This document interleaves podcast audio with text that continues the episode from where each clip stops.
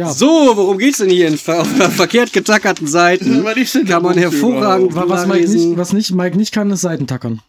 Einmal, ich habe mich einmal vertackert. Er hat sich Bei einmal allen verkackt. dreien. So was wird dir für immer vor. Ich habe die alle am Stapel rausgenommen, klack, klack, klack.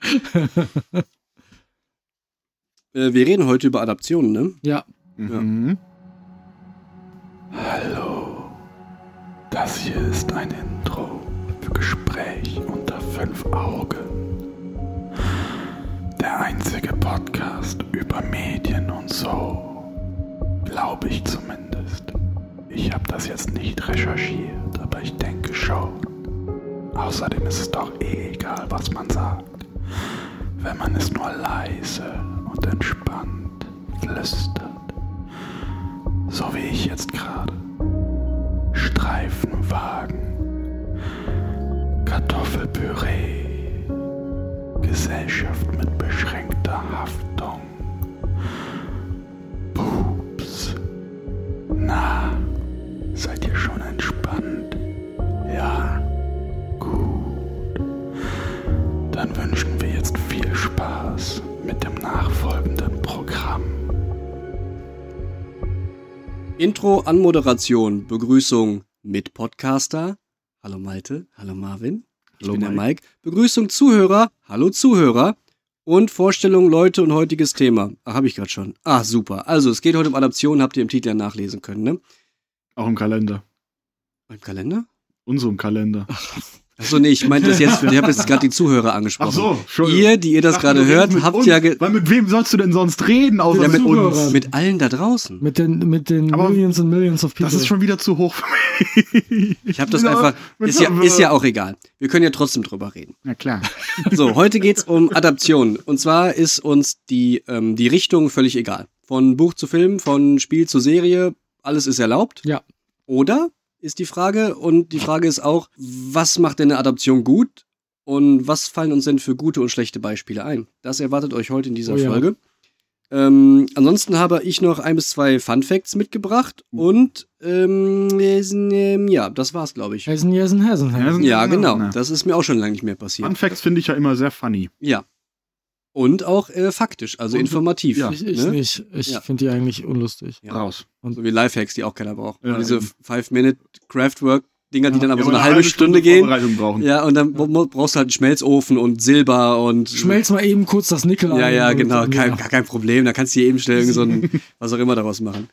Und, den, und den weißen Bastelkleber. Aber wir haben alle oft genug genau diese Videos uns angeschaut. Nachts um 3 Uhr, wenn man nicht schlafen kann. Ich habe direkt einen Disclaimer vorweg, ne? Ich habe mir natürlich die Frage gestellt, wie man so ein Riesenthema überhaupt starten kann. Ja. Weiß überhaupt nicht, wo man anfängt. Deswegen fangen wir einfach ganz vorne an und sagen, wir klammern das äh, höchstwahrscheinlich. Wir haben jetzt nicht über unsere Beispiele gesprochen, aber mein Ansatz wäre jetzt, dass wir das Riesending Adaptionen von Marvel-Filmen Mhm. versuchen auszuklammern, Ja, weil es ist ja, sind ja Comicbücher und irgendwann haben Leute davon ganz viele Filme gemacht. sind und eigentlich alles und, Adaptionen. und hören nicht mehr auf. Ist also mehr als in der Theorie, ist auch in der Praxis halt eine klassische Adaption Ja, klar. ist aber sehr, sehr, sehr, sehr riesig. Außerdem glaube ich zu wissen, dass keiner von uns dreien Comicbuch versiert ist. Und gar nicht so sehr, dass man jetzt sagen könnte, naja, beim Originalen ist es. Äh, Äh, glaube ich nicht. Deswegen klammern wir das Marvel Cinematic Universe wahrscheinlich, bis auf Beispiele vielleicht, ähm, eher aus in der Diskussion, was so eine klassische Adaption ist. Da müsste man natürlich aber drüber sprechen. Uns fehlt aber der Comicbuch einfach, Ja, da wissen wir zu wenig drüber. ist keiner von uns ist jetzt der große Spider-Man-Fan, der dir genau sagen kann, welcher der Spider-Man-Trilogien bzw. Filme die beste Adaption des Comics ist, weil wir alle die Comics nicht gut genug kennen dafür. So Abgesehen denke ich auch. davon muss man bei diesem Superheld-Thema ja, das referenziert dann auf die Serie, die sich dann auf Mhm. diesen Comic, aber das referenziert dann wieder darauf und Genau. da dreht man sich Das ist ja Kreis. ein Stückwerk Storylines. ist ja ein Stückwerk aus einer Adaption. Auch die Comicbücher gehen Ja. ineinander über, haben verschiedene Parallelwelten aufgemacht Wurden und Stränge genug und resettet. es gibt genug Varianten von Spider-Man an sich und dann was auch immer. Es ist halt ein Riesending, da können wir überhaupt nicht alles übersprechen. Mhm. Deswegen klammern wir das wahrscheinlich aus. Was wir auch ausklammern werden müssen, ist, dass wir den Mario-Film noch nicht gesehen haben. Das ist richtig. So. Der fehlt uns allen dreien. Warum? Wissen wir nicht. Wissen wir auch nicht so genau. Hat sich einfach noch nicht ergeben. Ähm, das ist aber auch gar nicht so tragisch. Ich glaube, über den Mario-Film lässt sich eh sagen, das ist äh, eine Mario-Story, die nicht sehr. Mario hat nicht die tiefgehende Story und so ähnlich wird der Film, schätze ich auch mal sein. Denke ich auch. Aber die Meldungen sind ja sehr, sehr positiv. Genau. Und das zeigt auch über eine Milliarde Dollar eingenommen zu haben mittlerweile, was auch nicht so viele Filme überhaupt geschafft haben. Das ist stark, wenn das Das stimmt. ist schon mal gar nicht so schlecht. Ähm, ich habe auch gelesen von, ähm, von Mario-Macher, Miyamoto ist das, ne?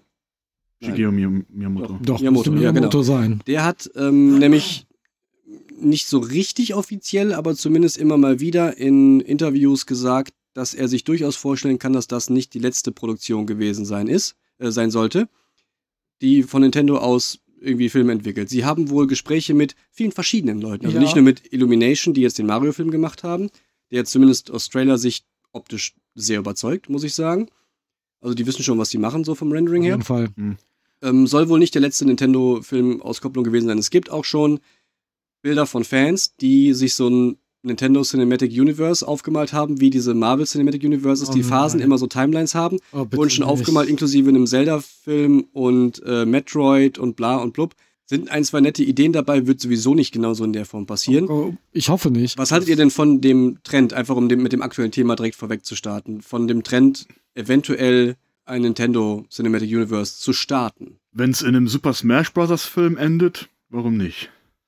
Das Fände ich so- irgendwie witzig. Wo es einfach alle Wo Einer einfach diesen gibt. Mario Kart-Film, wo alle nur Mhm. Kart fahren. Ja, aber da, äh, ein Kart gefahren wird ja schon Dann im gibt es ein Mario-Film. Tennisturnier, wo alle Ja, aber so, dann gibt's halt so ein Sportturnier, die gehen zu den Olympischen Spielen. Also ich, Mit Sonic, Sonic ist dann auch dabei. ich bin kein, äh, kein super großer Fan von diesen Cinematic Universes, die komplett miteinander verknüpft sind. Das hat genau einmal gut funktioniert, bis Marvel Endgame und seitdem nicht mehr. So. Und deswegen bin ich da kein Freund von. Wenn Nintendo aber sagt, wir machen eine Zelda-Trilogie, die Mhm. nur auf Zelda bezogen ist, okay, da wäre ich fein mit. Das würde ich mir anschauen und dann würdet ihr auch hier meine sehr starke Meinung dazu hören. Ähm, Wenn es aber ist, so ja, und dann reist Mario von seinem, weil es theoretisch ja, glaube ich, soweit ich weiß, möglich ist, von seinem Pilzland ins Hyrule Land und dann wäre ich so, ja, bitte nicht. Bitte, bitte nicht. Da habe ich wirklich gar keinen Bock drauf. Ich habe da auch ein, zwei starke Gegenbeispiele für. Vor allen Dingen von diesen ähm, Videospielverfilmungen, die jetzt halt auch in so Animation gemacht wurden. Einmal Detective Pikachu, fand ich langweilig, Mhm. hat mich irgendwie nicht bekommen. Ich bin jetzt auch kein riesen Pokémon-Fan, aber natürlich finde ich Pikachu toll, weil Pikachu ist halt lustig und so, ne? Die Geschichte in dem Film war mir viel zu dünn, obwohl es auch ein bisschen sad war und so, verstehe ich alles, brauchen halt einen Aufhänger, der irgendeine Motivation bringt, ist ja logisch. Äh, Hat mich aber überhaupt nicht gejuckt. Die werden wahrscheinlich einen zweiten Krass. Teil machen. Fand ich, hat mich einfach überhaupt nicht gejuckt. Ich habe den geguckt und dachte danach, äh, Ich hätte, ich, auch- hätte ich auch nicht gucken können. Kann sein, dass der total toll ist Mhm. für, wenn man da mehr Fan oder so von ist. Aber das war für mich schon mal so ein ne, abschreckendes Beispiel. Und vorher hat mich übertrieben genervt Wreck-It Ralph. Wreck-It Ralph. Ja. Echt? War ich total kacke. Boah, Das ist, das ist, das ist der erste. Strike. das ist Marvins erster Strike für dich. Echt? Marvin ist mir so lange auf den Keks gegangen, dass ich den Film gucken muss. Wir haben den dann zusammengeschaut. ja, Ich fand den total blöd. Echt? Ja. Das ist schade.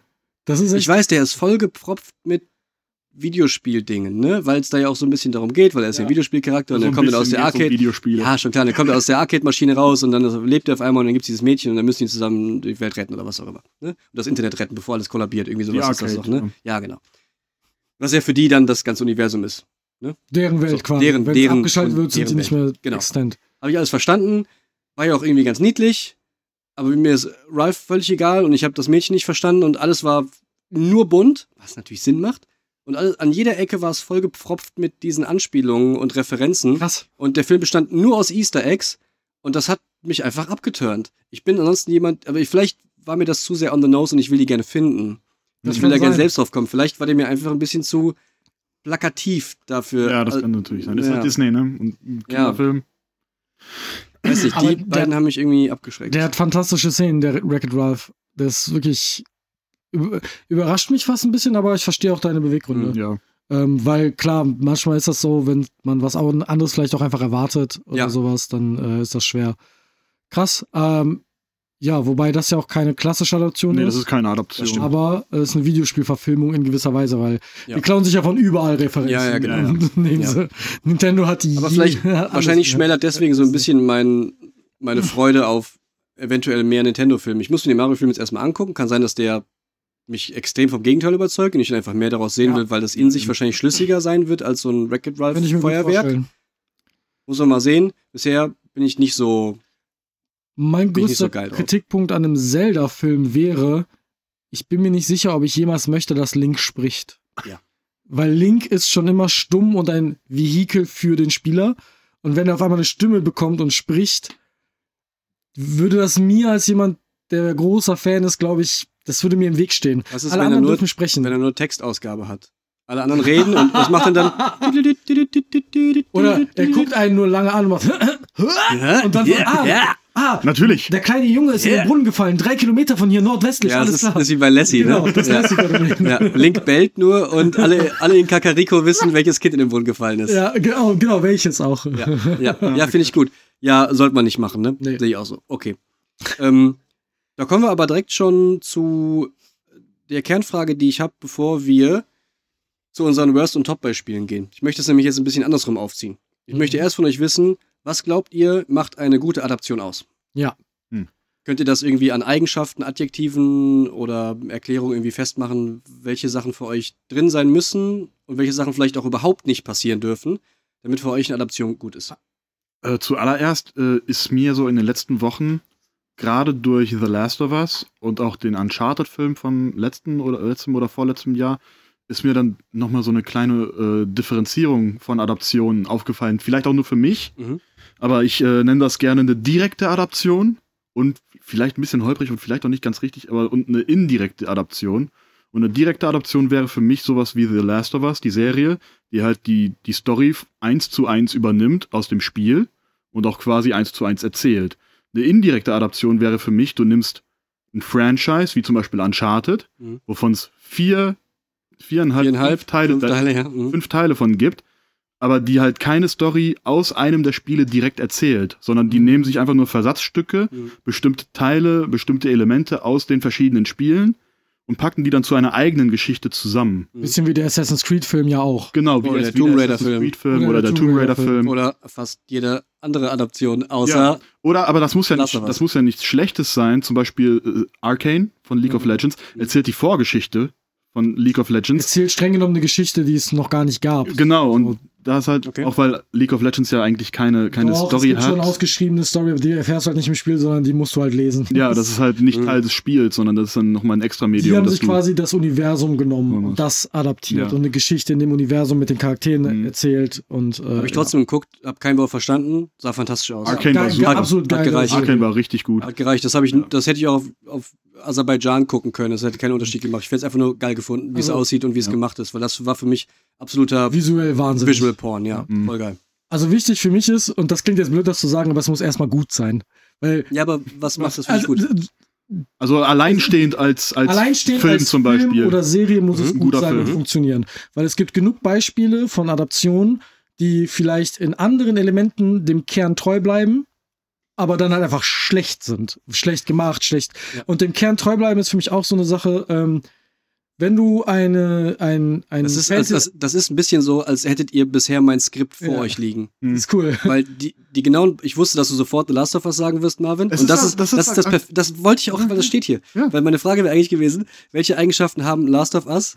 Und anderes Beispiel, was macht eine gute Adaption aus? Das ist perfekt, dass wir darauf eingingen. Und dann habe ich hier stehen, was macht eine gute Adaption raus? In Anführungszeichen, dem Kern treu bleiben. Ja. Und jetzt wollte ich fragen, welche Eigenschaften hat, muss es denn haben, damit es dem Kern treu bleibt? Weil Ja. alle sagen immer, ja, es muss dem Kern treu bleiben. Aber was, Aber heißt, das eigentlich? Das ist halt wichtig, ne? Und dem Kern treu bleiben ist halt für jedes, für alles, was du adaptierst, ein bisschen anders. Ähm, bei Arcane ist im Kern treu bleiben, dass du die, diese Welt, die wenig Grundgerüst hast, nimmst und so umbaust in etwas, was man noch nicht kennt, aber mit so vielen Sachen und Schlüsseldingen, die Sinn machen, auch wenn es die vorher vielleicht nicht gab. Ähm, bei anderen Fantasy-Welten ist es vielleicht, dass du die Begrifflichkeiten richtig verwendest ähm, und dass die, die Elemente, die vorher bereits im Buch oder so da sind, dass die gleich bleiben. Das heißt aber nicht, dass du dieselbe Story erzählen musst oder ähm, dass die Charaktere alle identisch sein müssen. Ähm, Beispiel ist für mich da zum Beispiel Arwen und Glorfindel aus dem Herr der Ringe. Im Buch werden die Hobbits nicht von Arwen gerettet, sondern vom Elb Glorfindel. Peter Jackson hat sich aber gesagt, nein, das ist aber noch ein Elb mit einem Namen, der ein mächtiger Krieger ist. Den will ich aber jetzt nicht noch einbauen, also nehme ich den das weibliche Love haben. Interest, ähm, den wir eh brauchen für unseren männlichen Hauptdarsteller und nehmen den dafür. Er erzählt aber genau das Gleiche, was im Buch erzählt letztendlich, nur mit einem, einem Charakter weniger, den es sonst nicht mehr braucht. Ähm, und das ist für mich wichtig, dass du guckst, was ist in dieser Welt schlüssig, wichtig und das mit Respekt behandelst, auch wie sich die Charaktere verhalten würden. Und dann kannst du die von mir aus in Szenen setzen, die es vorher nicht gab. Mhm. Aber solange ich das Gefühl habe, wenn das vorher geschrieben worden wäre, hätte der Charaktere das, das auch so gemacht im Mhm. Buch oder so, dann ist das für mich okay. Also könnte man sagen, für dich ist wichtig, die Intention der Char Ja. Charaktere soll sich nicht ändern. Das, ja, und zumindest dem treu bleiben und Also nachvollziehbar Intention, sein. Motivation, Ja, genau. dass du denkst, das ist ein nachvollziehbarer Move, den derjenige Ja. gerade hier in dem Film macht, statt im Buch, genau.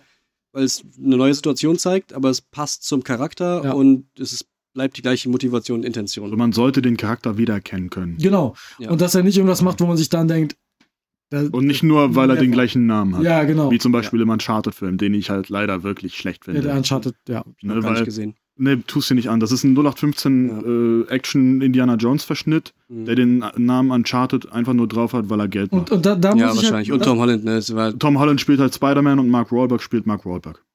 Und das ist für mich Ja. halt ein Beispiel von einem Film, der für sich auch nicht funktioniert. Also der ist als Film schon nicht so gut. mhm. Und dann ist er als Adaption logischerweise auch nicht gut. Also ich habe hier noch als Punkt stehen, die Hauptlinie der Story nicht ändern. Der sollte nicht grundsätzlich. Also es kann Mhm. am Ende von Star Wars nicht irgendwer anders der Vater von Luke sein. Nee, genau. So, ja. Ne? Ähm, also da kannst halt, du kannst dem vielleicht die andere Hand abschneiden. Ja, Weißt du, was ich meine? Weil das tut zur Sache nichts bei. ja, dass halt dann das andere Bein noch fehlt oder so zum Beispiel. Das ist ja völlig egal. Ähm, aber du kannst nicht, du kannst keine Key-Elements, der, also die Hauptlinien, Ja. die Hauptpunkte müssen sein. Harry Potters Eltern leben noch. Macht keinen Sinn. So. Ja. ja, klar, da gibt's ja Ganz auch gar keine drastisches Aufhänger, ne? Aber, ja, aber guck mal, irgendwer anders stirbt und dann muss irgendwer anders im Buch danach halt helfen, äh, im Film danach halt helfen und dann haben die sich in so eine Ecke geschrieben und so. Ja. Das macht irgendwie keinen Sinn, weil man mag die Geschichten ja, weil die so sind, wie sie sind. Ja, Und deswegen will man sie auch, wenn sie anders und neu erzählt werden, ja trotzdem dieselbe Geschichte erleben. Genau. Grundsätzlich sollte es Ja. gleich sein. Marvin, hast du noch einen Punkt?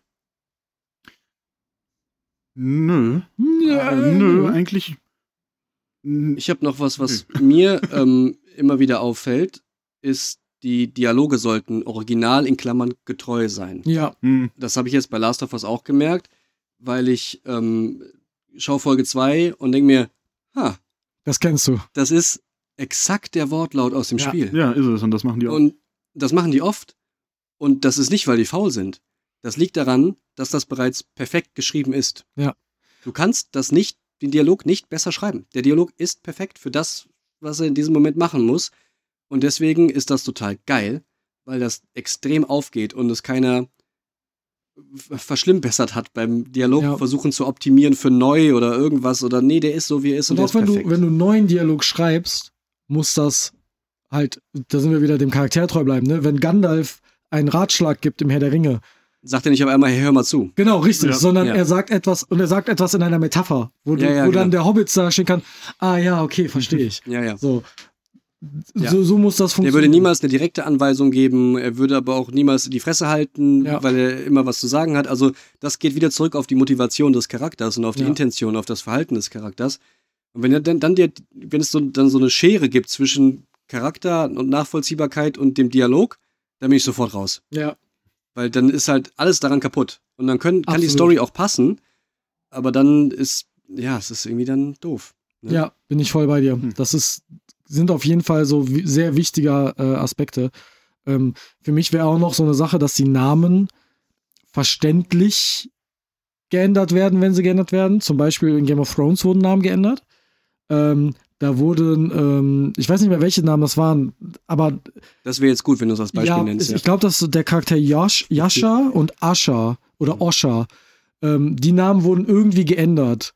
Ähm, In Tobias. ja, nee, schon in sinnvollen, Aber- aber die, die Argumentation war halt, das ist zu nah beieinander, das könnte die Leute verwirren, wenn sie es sehen und dann sind Mhm. da zwei Charaktere, die sehr ähnliche Namen haben. Ähm, Ach, so wie, so wie Saka, Suki ja. und Suko. ja, so wie das ja, ungefähr. wo ich dachte, war da die Liste an Namen zu Ende Ja. oder was? Und da habt ihr einfach gesagt, ja, schreib noch zwei davon drauf. Und dann, Ironischerweise hast du ein Beispiel, wo man die Namen schlecht adaptiert hast, genommen, weil in dem Shamalaya Lala äh, Film, da hat er die Namen nämlich geändert, weil er sie näher am chinesischen Original haben wollte. Ähm, hat sie aber dadurch dann verschlimmbessert, die Namen, die Ja. Aussprache der Namen. Hat ich konnte es mir jetzt merken, aber ich habe irgendwann gedacht so, oh, das ist jetzt Suki.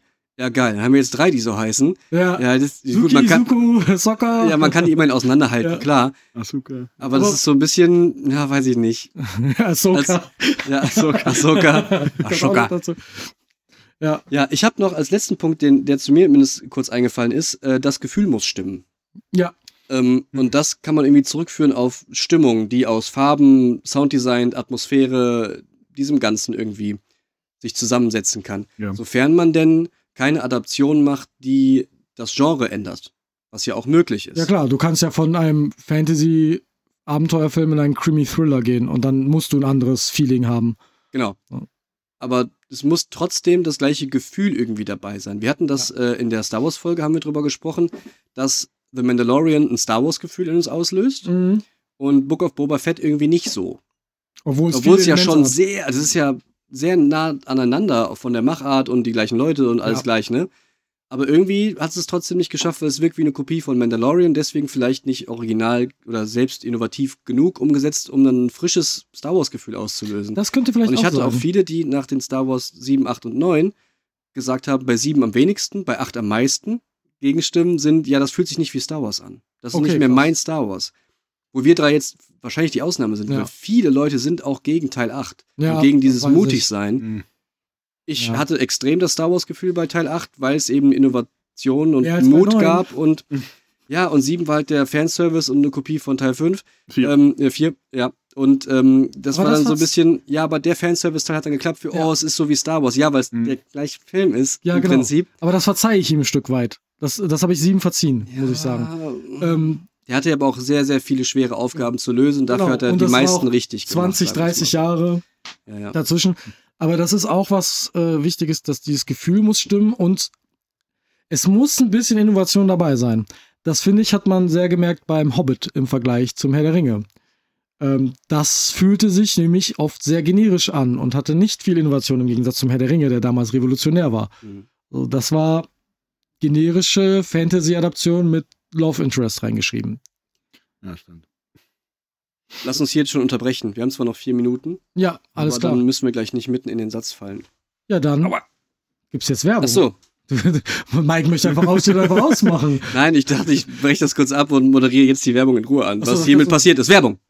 ah, nee, Reklame, Reklame. Jetzt haben wir uns schon den Namen Reklame ausgedacht, damit es zum 90s Halt Design passt und sagen immer Werbung. Ja, weil wir dumm sind. Ja, weil wir zu viel Podcasts hören, in denen alle Werbung sagen. Keiner sagt Reklame. So Reklame. Reklame! Ey Marvin, ich habe hier so ein neues Spiel zugeschickt bekommen. Das ist eine Neuauflage von Bobbit aus den 90ern. Erinnerst du dich daran? Ja, so ein bisschen, aber nicht so richtig. Zeig mir doch noch mal, wie es geht. Ja, klar, kein Ding. Guck mal, das ist easy. Du machst das hier an. Zzz. Und dann sind hier so Dinger dran, die man drehen, ziehen und halt boppen kann. Ach cool, und das Spiel sagt mir dann, was ich machen soll, ja? Ja, genau. Das ist eigentlich ganz easy und was für die ganze Familie. Komm, spielen wir mal. Pop it. Twist it. Flick it. Pull it. Pop it. Oh Malte, das war wohl daneben. Ja, macht nix. Machen wir noch mal von vorne. Twist it. Pop it. Pull it. Okay, diesmal war war's ich. Das nächste Runde, aber. Sorry. Pop it. Twist it. Lick it. Hä? Okay. Twist it. Smell it. Pop it. Smash it. Au! Jerk it. Hä, was? Äh, Jerk it. Ich will aber nicht. Nee, Also, äh, hä, was? Pop it. Okay, okay. Smash it. Oh. Take a shit. was? Twist it. Was ist denn hier? Set it on fire. Äh, äh, Entschuldigung. Pull it. Be a flat earther. Drown him. Äh, Malte, was ist hier los? Don't pay taxes. Angst. Drown him already. Kill the president. Smell it again. Das kannst du nicht ausmachen? Just do it. Ich glaube, es ist aus. Geschafft. Ja, was war das denn Weirdes? Die müssen uns irgendwie eine kaputte Version geschickt haben oder so. Pop it. Reklame Ende. So, zurück aus der Re Achtung, Reklame ist das Wort. Haben wir uns Ja. gerade nochmal zusammen dran erinnert. Reklame. Eine abschließende Frage, was so die Eigenschaften und die Definition, die wir jetzt gar nicht richtig definiert haben, aber wir haben es ein bisschen glaub, erklärt, was für uns was eine Adaption ist Ja, schon klar. Aber Ja. was es jetzt für uns bedeutet, Ja. wie so die Eigenschaften sind. Ähm, was haltet ihr denn von Adaptionen, die gleichzeitig auch Dinge neu erfinden und weiterentwickeln? Hast du ein Du hattest jetzt gerade über Hobbit gesprochen, ne? Ähm, da sagst du ja, das fühlt sich nicht innovativ genug an.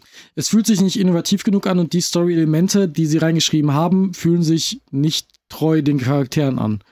Ähm, wenn du etwas machst, wie ein Tauriel im Hobbit hinzufügen als Love Interest und du sagst, du möchtest gerne Orlando Bloom dabei haben als Legolas, warum muss dieser Charakter sich in den Zwerg verlieben? Warum nicht die Liebesgeschichte zwischen den Elben erzählen? Weil für Fili und Kili und Thorin als Dreierpack, ja, das ist jetzt sehr nerdig, das ist halt, Mhm. die sind Familie. Für die ist, das ist das Wichtige für die Okay. auf der Reise. Und da dieses Love Interest reinzuschmeißen, fühlt sich falsch für diesen Charakter, ich glaube, es war Kili, an. Ähm, Mhm. Und wenn du sowas machst, bleib treu der Sache. Aber Mhm. dann darfst du gerne Sachen hinzufügen, ähm, storytechnisch und Sachen verändern, die es vorher nicht gab. Gibt es auch ganz viele Beispiele im The Witcher-Universum jetzt, das Genau, ganz, ganz stehen, ja. schief gegangen ist, wo die ganz viel versucht haben. Und ein paar Sachen haben sie an die Wand geschmissen und hat geklappt, aber ganz viel ist auch leider scheiße geworden. Und jetzt machen die im Nachhinein Elemente aus Witcher Staffel 2, die auf einmal zum Witcher Kanon global werden, kommen jetzt ins Witcher 3 Update rein. nee, die haben ähm, Doch, die haben hauptsächlich. Teil, Teile ja, aus ja, der ja. Serie genommen und daraus Missionen gebaut und die ins Witcher 3 Next Console Die Gen haben Update hauptsächlich optische Sachen reingepackt, Mhm. Sachen fertig geschrieben, die's vor, die sie vorher Ja, das- reingemacht ja, ja. haben. Und dann haben sie Einzelteile übernommen. Das ist richtig. Okay, Aber die haben jetzt nicht die große ganze Story. Oder nee, nee, das ist schon klar. Das haben sie nicht Das ist schon gemacht. klar. Geht auch gar nicht, weil es ja vor Witcher spielt. Ja, ja, das stimmt. Ähm, aber die haben halt andere Sachen gemacht, die äh, in der Serie, die einfach gar nicht funktioniert haben, wo sie einfach Charaktere genommen haben, die im Buch und im Spiel komplett anders sind. Komplett, vom ganzen Verhalten her.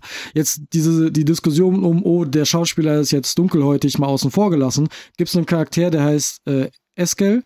Der ist im Buch und in der Serie quasi der brüderliche Typ von Geralt, aber auch so ein bisschen so der ältere Bruder, der ist ziemlich ernst und sehr, ne, auch erfolgreich und in, äh, traditionsfolgend und so. Und in der Serie ist das so ein charmanter Trunkenbold, der sich so, und da denkst du so, ey, das passt halt gar nicht. Was, Mhm. was will dieser Typ hier? Und der ist ein Arschloch. Und Ja, das ist dumm. das hat halt überhaupt nicht funktioniert. Also Ja. der, nur um das kurz klarzustellen, der Charakter hat nicht die Hautfarbe gewechselt, Mhm. aber das war einfach ein schlecht geschriebener, geänderter Charakter, einfach dumm. So, andere Charaktere haben sie sehr gut verändert Mhm. oder mehr Platz gegeben. Ich habe hier noch äh, Worst and Top Beispiele vorstellen, wo wir nämlich gerade bei Dingen waren, die nicht so richtig gut funktioniert haben. Ja. Ähm, habt ihr doch bestimmt ein paar Sachen im Kopf, die jetzt so Honorable Mentions sind, die nicht euer bestes und schlechtestes Beispiel sind? Äh, ja. Alles von Uwe Boll Ja. ist ein Honorable Mention. Hast du jemals einen Uwe Boll-Film gesehen? ja, ich habe den Far Cry-Film gesehen. Ach du Scheiße. Ja, das war wirklich. Ihn Ähm, vielen Dank, es hat sehr interessant geschmeckt. Ja, genau, genau das war das. Ähm, das wäre, also alles von ihm wäre meine Honorable Mention. Resident Evil wäre auch eine Honorable Mention für mich, weil die Filme, also zumindest Teile der Filme sind schon gut und auf einem Trash-Faktor unterhaltsam, aber mit den Woll- Wollte ich gerade fragen, ist das jetzt ein Top oder ein Flop-Beispiel? eher Richtung Flop. Ja, sehe ich Aber Honorable so. Mention, nicht Top-Flop Ja, quasi. okay. Hm. Und du, was hältst du von den Resident Evil-Filmen? Ich habe die nie gesehen. Oh ja, hast nichts verpasst. Also ich habe halt weder Resident Evil gespielt noch Mhm. gesehen, deswegen kann ich dazu gar nichts sagen. Ja, oh, das ist, das ist schön, weil jetzt kann ich mit den Resident Evil Filmbeispielen wieder zu dem kommen, was du ganz am Anfang gesagt hast. Wenn der Film an sich nicht gut ist, dann Ja. Ähm, ist das egal, wie perfekt die Vorlage ist, dann ist der Film einfach nicht gut. Dann kann das trotzdem eine gute Adaption sein, so mit all den Punkten, die die Adaption richtig machen muss. Aber wenn es einfach trotzdem ein schlecht gemachter und ein schlechter Film ist, dann ist die Ja. Vorlage auch scheißegal. Das Produkt an sich muss gut sein, unabhängig von der Vorlage. Die Wenn das Produkt an schon nicht gut ist-. Ja, genau, Mhm. Dann. Ich hatte den Namen niemals richtig Ja, ich ausgesprochen. merk Es das schon, leid, das ist äh, Neid. Sag einfach Grüße an M. leid. Neid heißt er. Neid. Ja, ähm, ich habe hier noch bei Worst-Beispielen stehen ähm, äh, Mortal Kombat. Uh, ja. Spiel zu Filmen. Den neuesten Film habe ich nicht gesehen, Ich aber, ich kenn, aber ich kenne die alten. Ich fand den Die- unterhaltsam. Der war, der war halt unterhaltsam kacke. Ja, Ja, der war Trash. Der war Aber Trash. das- Sind die Spiele mehr als Trash? Also, für manche ja. es sind halt Fighting Games, was, also, da, da habe ich keinen So. hohen Anspruch an die Story. Malte hasst direkt ein ganzes Äh, Genre. ne, Ja. Also, die, die spielen sich als Fighting Games gut, aber die Story ist doch absurd. Ja, ja, klar, natürlich. Im letzten Teil machen die auch wieder irgendwas mit Zeitreisen. Ja, also, Ja, geil. also von Mega. Ja. daher gesehen ist das eine sehr gute Adaption. Also die alten Filme sind schon geil, weil die sind so Die alte kenne trashig. ich nicht. Die alten Ja, ich Das sind, die sind so scheiße, dass man die wieder gucken kann, als würdest du so einen, einen Jackie Chan-Film gucken. So einen ganz alten. Dann wäre es wieder cool. Ja, ja, ja, die sind natürlich um Längen besser, aber Ja. das hat so dieses, hat so diesen Vibe, diesen mhm. Trash-Vibe. Ja. Weil du denkst dir, oh komm on, das habt ihr jetzt nur gemacht, weil einfach keiner Stopp gesagt hat und deswegen konntet Aber- ihr die Szene jetzt so albern filmen. Da denke ich mir, das ist ja irgendwie auch bewusster Trash. Das ist ja, also wenn du einen Trash-Film machen willst, dann hat das für mich schon ganz andere Regeln als eine. Ja, aber ich glaube, der neue Mortal Kombat-Film meint das ernst. Ja. Und ist wahrscheinlich sieht auch- trotzdem das nicht sieht so auch gut. wesentlich teurer aus. Das war das nicht so eine Netflix-Produktion? Nee. Nee, Ja, das nee, war irgendwann ein nee, anderes Warner, Studio, war Warner das. Brothers. Ja. Glaube ich, Warner Echt Brothers. krass, okay. Ja. Ich fand den, wie gesagt, gar nicht so schlecht. Get over here. Aber es gibt ja zum Beispiel auch einen Tekken-Film. Habt ihr den mal gesehen? Nee. Ja. Ich hab den auf Blu-ray. Wirklich? Ja, der. Bist du, ist das so ein Guilty Pleasure von dir? Oder hast du den Ähm, geschenkt bekommen? Nee, ich habe mir den gekauft. Ich hatte den zuerst auf einer äh, zwielichtigen Internetseite gesehen, Mhm. in der äh, ab 18 Version. Und die Blu-ray ist ab 16. Also Mhm. ist die geschnittene Version, deswegen ist die minimal schlechter und der Film ist halt schon kacke. Ja, richtig, genau. Ja. Viel gibt's dazu nicht zu sagen. Also das Ja. ähm, Ja. ist mir nur im gleichen Zuge eingefallen. Gibt noch andere schlechte. Gibt noch andere schlechte Beispiele. Zum Beispiel habe ich hier noch stehen äh, Cowboy Bebop. Von Anime zur, Oh. zur Live-Action Netflix. Da hab ich auch nichts ich Death. Note ist ein ähnliches gesehen. Beispiel von Anime Das zu. ist ein ähnliches Beispiel, Das- genau. Ich habe den gesehen, furchtbar. Horror. Ja. Einfach schlecht. Also es gibt wenig Animes, die. Nee, ich, sag- ich, ich sag mal, ja, Dragon Ball Evolution habe ich hier auch stehen, genau. Alter. Ja, genau. So Aber guck mal, die, die Liste, die Liste an adaptierten Animes zu Filmen oder Serien, die gut sind, ist was? Null? Wahrscheinlich. Null? Mir fällt Weil kein guter ein. Vor allen Dingen die größten. Das mit dem Avatar hat schon mal überhaupt nicht hingehauen. Haben wir in der Eugland-Folge darüber gesprochen. Müssen wir nicht nochmal breit treten, aber Ja. da sind alle Eigenschaften, die eine Adaption haben sollte, absolut nicht drin. Mit Füßen getreten. Und das worden. Produkt an sich ist schon mal absoluter Käse. So, Dragon Ball Evolution, exakt das gleiche Problem Ja. und auf einer gleichen Ebene an Scheiße. Ja. Ist, ist exakt e- genau gleich. ja. Super kacke. War das auch von M. Night? nee, ich glaube nicht. Könnte. Aber das war dieser, ich weiß nicht, dieser Schauspieler, der sieht falsch besetzt aus und hatte diese Haare so komisch hochgegelt. Ja, ja, und, ja. ah, und Muten Roshi ist irgendwie so ein alter nudelessender Opa und Ja, irgendwie ja. nichts stimmt und alles, alles was sie machen, ist, ist Luftpupsen und da gibt es diesen Honest-Trailer, wo die machen so Kamehame und das machen die halt hundertmal in dem Film und das ist immer der gleiche Gag und das ist wirklich ganz, ganz schlimm. Ja. Ich Dann glaube sogar kommt, Shao Yun Fat spielt damit.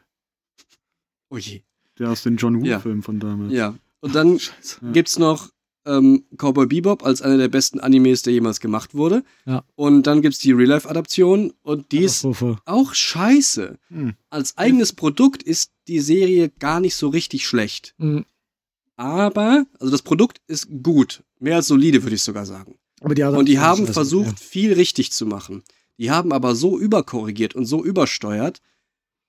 Du kannst halt, das Medium von ist halt ein anderes. Ist eine Netflix-Produktion, glaube ich, ja. Und das ist so übersteuert. Gott. und so überkorrigiert, dass ich glaube, es ist einfach die falsche Wahl des Mediums, um die Geschichte aus dem Anime zu, zu erzählen, weil dafür haben sie ja schließlich ein Anime gemacht. Anime ist halt schwer zu adaptieren, weil es ist ein. Animes sind an sich so over the top. Das ist eine der Kerneigenschaften von fast allen Animes. Mhm. Dass sie an so vielen Stellen so absurd drüber sind. Ghost in the Shell hat auch Ja. nicht funktioniert Ja. als Adaption. Fällt euch jetzt irgendeine Adaption von einem Anime ein, die gut ist? Nicht eine. Dazu, Nee, ne? Dafür kenne ich zu wenig Anime. Ja, Ja, aber guck mal, es du fehlt hast jetzt auch noch nie von einer gehört. Es fehlt jetzt nur noch. Ja, aber Ghost in the Shell. Ja, genau, weil es keine gibt. Death Note. Auch ein riesen, Wenn es super eine gute geiler gäbe, Anime. hätte man davon gehört. Super Dann würden alle geile das feiern. Geschichte. Dann kommt der Film. Absoluter Scheiß. Ich hab Dragon Ball Evolution, Avatar, Cowboy Bebop. Die Liste an den größten Animes und besten Animes aller Zeiten, die scheiße adaptiert wurden, ist lang. Und es gibt null Gegenbeispiele. Was nur noch fehlt, ist Neon Genesis Evangelion. Und wenn sie den versuchen, in Real Life zu machen, dann fahre ich aber irgendwann Weißt irgendwem aufs Maul. One Nee. Piece. Ja, guck, da geht's ja schon One weiter. Piece, rat mal von wem? Nee, Netflix. sag's von Netflix.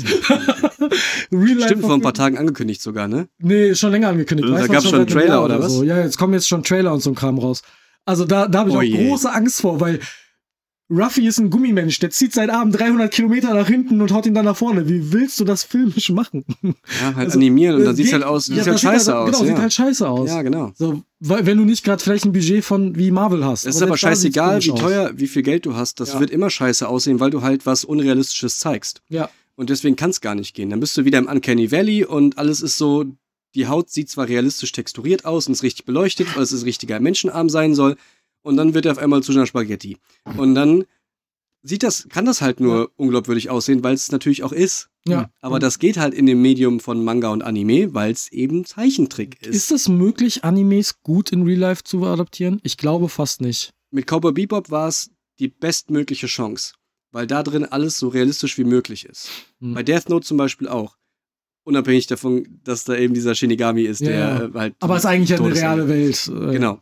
Alles, der Eigentlich kann, hätten der kann jetzt aber. Shinigami gut hinkriegen müssen und dann wäre es. Ja, weil der Rest, der Rest ist ja einfach normale Leute und normale Sets Buch und so. und Leute sterben. Ja, genau. Ja, d- das stimmt schon, aber und sie haben es nicht geschafft. Ja. Ja. genau. Naja, Und? okay. Ähm, genug Schlechtbeispiele. Gute Beispiele. Äh, nee, habt ihr denn euer absolutes Worst-Beispiel? Ich habe zwei. Ja, okay. Ähm, eins, was ich nur anekdotisch äh, beurteilen kann, Eragon, weil ich habe das Buch nicht gelesen, Mhm. aber den Film gesehen. Mhm. Ich fand den scheiße und jeder, der Eragon gesehen hat, fand den kacke. Und alle freuen sich, dass anscheinend wohl Disney das neu machen möchte. Ich weiß nicht, ob das confirmed ist oder nicht. Mhm. Ähm, aber der Film hätte es, glaube ich, verdient, weil der Film war richtig, richtig schlecht. Ich habe das Buch auch nie gelesen oder die 17 Bücher oder was, wie viel es da gibt, bestimmt drei oder fünf, ne? Fünf sind es, glaube ich, Ja. inzwischen. Aber alle, die es gelesen haben und dann den Film gesehen haben, haben das Gleiche gesagt. Ja. Und mal das, mein Top-Negativbeispiel ist The Witcher. Weil es so weit weg ist. Hm. Es ist so weit weg, dass Henry Cavill gesagt hat, ich bin raus. Mir tschüss. reicht's. Und das sagt, glaube ich, alles. Ja, das stimmt. Was bei dir? Bei mir wäre es, glaube ich, tatsächlich der Uncharted-Film. Kann ich verstehen. Ja. Also du bist ja auch riesen Ich, Uncharted-Fan. ich finde die äh, Spiele alle super. Uncharted 2 und 4 sind inszenatorisch einfach bombastisch. Ähm, und was die mit dem Film gemacht haben, ja, Tom Holland ist ein guter Schauspieler, wenn er die richtige Rolle bekommt, aber wenn er halt einfach nur Spider-Man mit Im mehr Dschungel Muskeln ist. spielt, Ja. im Dschungel oder Mhm. auf dem Flugzeug oder sowas, dann ist das Ben halt Johnsons kleiner Bruder. ja, es ist quasi Dwayne Johnson in, in jünger und besser aussehend. Ja. Und Mark Wahlberg es macht einfach, Der das, der macht einfach genug. Arbeitsverweigerung. Das ist das, was Mark Wahlberg da macht, ist nicht Sully aus den Spielen. Okay. Der ist auch einfach viel zu jung, um Sully zu spielen. Ja, und selbst mit, mit Schnauzbart sieht Mark Wahlberg scheiße aus. Hm. Und kann den nicht so rocken wie Sully. Ja. Und das Beste am Uncharted-Film ist meiner Meinung nach immer noch der Cameo-Auftritt von Nolan North, der Schauspieler von Nathan Drake aus den Spielen. Mhm. Ja. Und selbst der Auftritt ist scheiße und billig. Das stimmt. Der ist richtig schlecht. Ja. Das war so ein richtiger Wegwerf-Cameo-Auftritt. Ja, das, das hättest du schneiden können und daran. hättest, niemand hätte es vermisst. Mhm. Das fällt auch niemandem auf. Nee. Wie schade, was für eine Verschwendung, ne? Ja. Von dieser riesigen Welt und Marke Uncharted, bis das wieder einer anfasst, muss, muss ein Reboot der Serie erst kommen. Ja, eben. also der Deswegen Spieleserie bin ich, meinst du? Deswegen bin ich auch so umso glücklicher, dass die, dass die The Last of Us Serie so gut ist. Und Weil es die erste und einzige gute Videospieladaption ist. ja, erstens das und zweitens gefällt sie auch Leuten, die das Spiel nicht Ja. kennen. Bestes Beispiel ist meine Mutter. Meine Mutter hat von Gaming keine Ahnung. Mhm. Ich habe ihr mal hier und da von The, äh, The Last of Us erzählt, als ich es gespielt habe und auch den zweiten Teil. Äh, Sie so, ja, ja, ja, ja, Ja, ja, ja. du erschießt da irgendwas. Irgendwas mit Zombies, ja. Irgendwas klar. mit Zombies und du, Ein und du, und du tötest halt Leute. Klar, kein, Mhm. äh, ist halt so, ne? Du und deine Schießspiele, Marvin. Ich und meine Killerspiele, ist immer so. Nee, und äh, dann vor einer Woche oder so war ich bei meiner Mutter, wir hatten Formel 1 geguckt und danach habe ich gesagt, komm, äh, lass uns doch einfach mal The Last of Us gucken. Und sie so, ja klar, okay. Haben wir die erste Folge geguckt. Sie so, okay, cool. Dann lass uns doch die zweite Folge hinterher gucken. Cool. So. Und dann danach, ja, dann mach doch noch die dritte Folge an. Du sagst, ja, das ist die und beste dann, Folge. ja, und dann Und dann, geheult, ne? das, also Folge 3 ist, für, ist auch ihre Lieblingsfolge aus der, aus der. Staffel. So, und dann haben wir gesagt, okay, dann gucken wir den Rest auch noch zusammen. Ja. Ha, Arschlecken. Meine Mutter guckt das allein. Hat allein geguckt. Die hat das Boah, ein- ist das die gemein. hat das, nee, hab ich, ich hab's ja selber schon gesehen. Aber einfach die Ja, okay, Tatsache, dass stimmt. meine Mutter eine Videospieladaption in Serienform alleine guckt und sie so gut findet. Ja, und nichts davon weiß, ob das eine gute Adaption ist oder nicht, einfach weil das Produkt sehr gut ist. Die Serie ist einfach gut. Die Serie ist wahrscheinlich, da- die habe ich ja gerade schon gesagt, Mhm. wahrscheinlich die beste Videospieladaption als Serie oder Film, die wir je gesehen haben. Ja. Mario jetzt, wie gesagt, außen vor geklammert, hat keiner von uns gesehen. Ja, ja. Also ich habe Last of Us ja noch nicht zu Ende gesehen, aber ich gehe stark davon aus, dass ich bei der Meinung 100% mitgehen werde. Ja. Das sieht bis jetzt nicht so aus, als spreche irgendwas dagegen. Hm. Und wenn die Staffel 2, wie sie ja gesagt haben, im gleichen Ansatz machen wollen zu Teil 2, also zum zweiten Teil des Spiels, ähm, dann mache ich mir da auch keine Sorgen. Dann, das wird sogar noch viel interessanter, glaube ich. Das könnte noch interessanter werden, aber dann auch äh, noch mal schwieriger. Äh, Ja, klar, leicht ist da nichts dran. Nee. Nee. Das ist keine keine Frage. Aber das dann in Serienform gut umzusetzen, Ja, das wird anstrengend. das wird äh, Sehe ich auch so. hart. Und wenn Nick Offerman keine Preisnominierungen bekommt, dann bin ich sauer. Ja, das wäre langsamer Zeit. Der hat. Frank einfach so gut, nee, Bill, Er hat Bill gespielt, er hat Bill so gut gespielt. Ja, das das ist unglaublich. Einfach unglaublich. Ja, ich habe ähm, auch ein Worst-Beispiel. Oh ja, Und zwar ist das Enders Game. Habt ihr davon schon mal was gehört? noch nie. Gehört, das ist mit Harrison Ford, ne? Mhm. Ja. Irgendwas Genau. Sci-Fi-Zeugs. Genau, Sci-Fi-Zeugs, ja. Ja. Das hätte vielleicht, nee, das hätte mit ho hoher Wahrscheinlichkeit der beste Coming-of-Age Sci-Fi boah, Persönlichkeitsentwicklungs Thriller-Drama aller Zeiten werden können. Okay, das ist eine Menge auf einmal. Das ist eine Menge auf einmal, ja, ja, weil es auch ein bisschen nischig ist. Aber eigentlich auch überhaupt nicht. Ein Potpourri aus Genres. Ein Bob Chance. Ähm, die Geschichte heißt Enders Game und so heißt auch das Buch. Mhm. Ne? Das Buch ist von, ähm, von 1977, gab es erst eine Kurzgeschichte, dann ist da irgendwie, ich glaube, 85 habe ich mir aufgeschrieben, ein Roman raus geworden, äh, von Orson Scott Card und der ist ein sehr renommierter Science-Fiction-Autor. Der hat in den 80ern angefangen, die Dinger zu schreiben und hat, schreibt die, glaube ich, immer noch. Und der hat irgendwie, keine Ahnung, etliche Bücher geschrieben und fast alle davon haben Preise gewonnen und es gibt nicht so viele Autoren, die das Sci-Fi-Genre geprägt haben. Er ist einer davon. Okay, krass. So kann man sich darauf einigen. Hat auch für die, ähm, ist zweifach ausgezeichnet worden mit bester Sci-Fi-Roman, jedes Jahr in Folge und so. Er hat fünf Teile von geschrieben, ist ein riesiges Ding, keine Ahnung. So, und ähm, dieses Buch ist so unglaublich gut, dass ich das, wenn ich Leuten Bücher empfehle, das wahrscheinlich in meiner Top 3 ist. Okay, so, krass. Generell äh, wahrscheinlich, aber auch eigentlich Das sogar, eigentlich sogar, würde ich sogar sagen, es ist in meiner Top 5 von generell Geschichten, die ich gehört, gelesen oder erlebt habe. Oha. Also generell von Storytelling so an, was, wie gut ist die Geschichte? Hm. Würde ich sagen, ist das schon wahrscheinlich knapp an der Top 5 dran. Danach muss erstmal nochmal was kommen. So. So viel bedeutet mir dieses Buch. So. Oh Gott. Ähm, und die Geschichte ist ein bisschen komplexer. Ich versuche es so kurz wie möglich zu machen. Wirklich ganz, ganz kurz. Ähm, du hast einen Jungen, der wird auserwählt in der Zukunft und der muss ähm, bei sowas wie der Bundeswehr des, der Galaxie oder mehr oder weniger, ähm, wird er ausgewählt, dass er jetzt Kadett werden kann und kommt zum Training. Und dann ist er halt irgendwo auf so einer Raumstation und kommt, wird von der Erde abgeholt und dann, ja, du bist jetzt hier, du musst aber, weil du bist jetzt schon 14 oder so oder 12, keine Ahnung, ab nach oben, wirst jetzt hier ausgebildet, damit du dann einen Krieg ziehen kannst, ne? So. Und dann äh, musst du da irgendwie Übungen machen und trainieren und wird irgendwie Strategie beigebracht und wie Waffen funktionieren und wie man ähm, einen Feldzug führt und hauptsächlich so strategische Dinge. Mhm. Und der ist aber ähm, nicht autistisch, aber er hat auf jeden Fall sozial seine absoluten Schwierigkeiten. Also man könnte sagen, auf dem Spektrum wäre er auf jeden Fall irgendwo zu definieren. Ähm, ist aber in dieser einen Sache sehr, sehr gut und das ist eben diese strategische, Mhm. nicht Kriegsführung, sondern einfach sehr strategisch, logisch und ähm, was ist das, der beste Outcome und wie komme ich dahin? Das heißt, er ist sehr problemlösungsorientiert. Ja, ich, mir sagt das, glaube ich, gerade. Ja. Ähm, vielleicht erinnerst du dich an einen Ausschnitt von einem Trailer, wo es irgendwie um sowas ging. Ja, so. das kann gut sein. Und der wird dann relativ zügig sehr gut da drin. Es gibt natürlich eine Menge Hürden und so. Und dann wird er aber irgendwann jemand, der in dieser Rangordnung nach oben steigt, obwohl er viel zu jung dafür ist. Und auf einmal mehr Gewalt bekommt, um diese Übungen auszuführen, um andere Leute auszubilden und so weiter und so fort. Den Twist am Ende werde ich nicht vorwegnehmen. Ähm, Ich kenne den Twist. Ich glaube, ich habe das Ende ja, gesehen. kann gut sein. Ähm, und die Geschichte ist gespickt von ähm, unglaublich wertvollen Messages, weil Moral steht über der gesamten Geschichte. Mhm. Ähm, und die Frage wird eigentlich nie geklärt. Lohnt es sich, andere zu opfern, überhaupt in den Krieg zu ziehen? Und steht es mir zu, zu entscheiden, wie viele leben und überleben? Und ob ich, das ist das typische Moral- und Ethik-Dilemma, Mhm. den Zug über fünf Leute oder über eine Person, so, ne? Das ist diese Frage aber halt ad absurdum getrieben, also so aufgeblasen, Ja, aber nachvollziehbar. Und dann muss dieser junge Mensch, der einfach das überhaupt noch nicht schätzen kann, Der muss das wird- machen. muss das machen.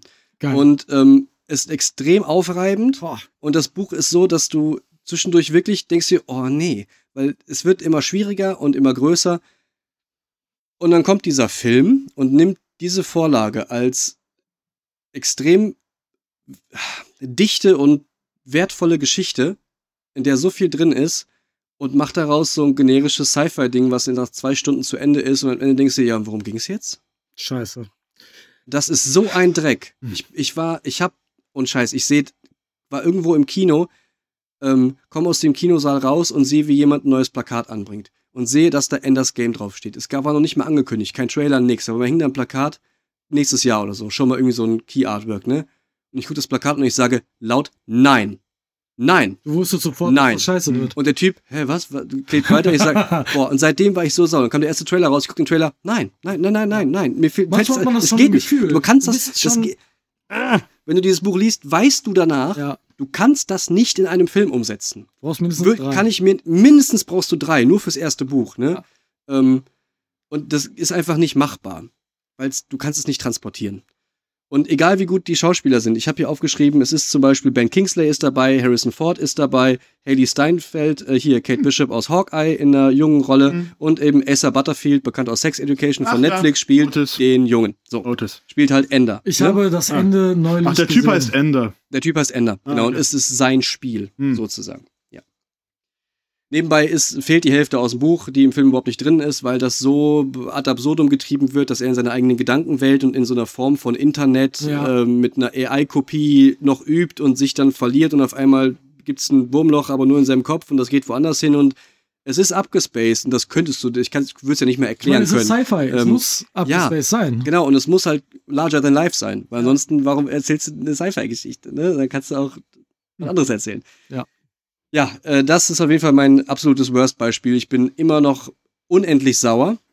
Ähm, und das ist, finde ich, ganz, ganz, ganz, ganz schlimm. Da lässt sich aber irgendwie festhalten, unsere Worst-Beispiele sind alles Sachen, die uns in irgendeiner Form sehr wichtig Ja, waren klar. und die dann voll an die Wand gefahren wurden. Was Ja. natürlich verständlich ist, weil genau da haben, haben wir als Mensch die meisten Emotionen zu. Und dann finden wir es halt auch kacke, wenn es schlecht läuft. So ist es. So ist es. Ich habe noch einen äh, kurzen Fun-Fact zu äh, Enders Game, nur um ku- kurz ein Beispiel zu sagen, wie ähm, dass da nicht alles richtig lief. Ja. Also die äh, VFX-Firma, also die die Visual Effects gemacht hat, Digital Domain ist auch ein Name, Mhm. ähm, ist während der Produ Postproduktionsphase pleite gegangen. Shit. Das heißt, die haben den Film angefangen vorzuproduzieren und sind währenddessen pleite gegangen. Also irgendwas stimmt da nicht. Mhm. James Horner, der Komponist von Titanic und Avatar, sollte Filmmusik beisteuern, ist dann aber von Steve Jablonski ersetzt worden, der was gemacht hat? Transformers. So, ähm, also auch da ein starkes Downgrade. Und Ja. wenn man sich diese Dinge mal äh, anschaut, es gibt eine Rezension auf IMDb, die ist einfach nur ähm, in Anführungszeichen absolute Frechheit. Mit 6,6 von 10, Metascore ist 51, auf Letterbox 2,7 von 5. Das halte ich für 2,7 zu viel. so, darauf, darauf kann ich mich einigen. 2,7 zu viel finde ich Das, gut. das geht nicht. Das ist also nur so, ihr merkt, da waren einige Dinge nicht richtig und ich habe mir den Wikipedia-Artikel nochmal durchgelesen. Die wollten, ähm, ganz andere Leute sollten Regie führen und dann sind aber Produktionsleute abgesprungen, weil denen das Skript nicht passte und 15 Jahre lang wollte es keiner machen und das wurde 20 Jahre lang rumgeschieben davor und äh, rumgeschoben davor. Keiner hat sich's zugetraut, alle haben gesagt, ja, ist doch gar nicht so schwer und dann haben es ein paar Leute angefangen und die wurden gefeuert und irgendwer ist erschossen worden wahrscheinlich noch und keine Ahnung. ja. Weiß ich auch nicht. Also ganz, ganz, ganz, ganz weirde Nummer, diese Sache. Ja, Oh boy. Okay. Gavin Hood hat Regie geführt von 2013. Wer auch immer das ist. Ja, genau. Und genauso gut ist der Film auch.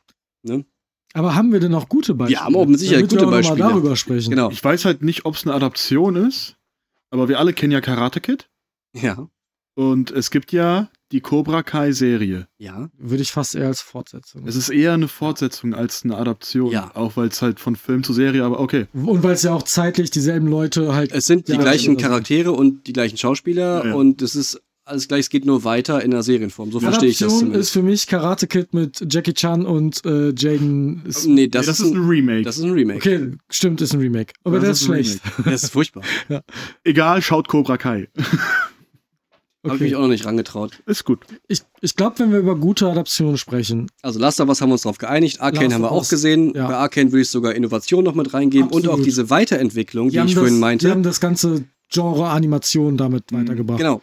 Weil da sind da Dinge drin passiert, die nicht typisch LOL sind. Nee, überhaupt nicht. Auch was die Machart angeht so und so krass. weiter. Das ist ja, das Ja. sah aus wie, wie die, ähm, wie die Porno gewordene Love, Death and Robots Folge. Ja, So gut war das richtig optisch. krass. Ja. Ja.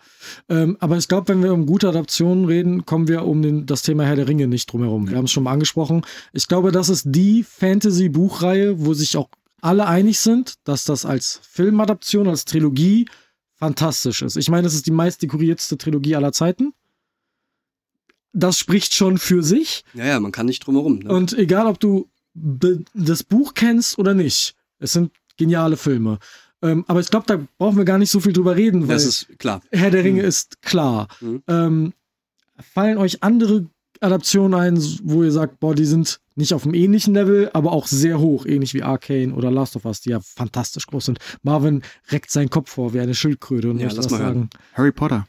Harry Potter. Harry Potter? Da müsstest du jetzt Harry was Potter. zu sagen, Echt? Harry Malte. Potter? Weil Harry Potter ist, glaube ich, so ein bisschen dein Ding. Harry Potter ist so ein bisschen mein Ding. Ähm, ich So kann es hier in die. Kameras halten. Ich habe so ein, zwei Tätowierungen davon. Ich habe mit Harry Potter aber auch eine ganz schwere Beziehung in den letzten paar Jahren. Ähm, das möchte ich an der Stelle auch natürlich erwähnen mit der Komisch. guten Frau Rowling. Das ist aber auch ein Thema für eine Das andere ist, Folge. Das ist ein Riesenfass. Jetzt geht's das wir nur um. Harry Potter. Das wir machen wir, wenn wir nochmal über Tom Cruise und Trennung Ja. von Kunst und äh, KünstlerInnen Genau, sprechen. das da müssen wir das auch nochmal Leute Beispiel mit rein. Harry Potter ist natürlich ein riesen Kinderding wahrscheinlich für uns alle.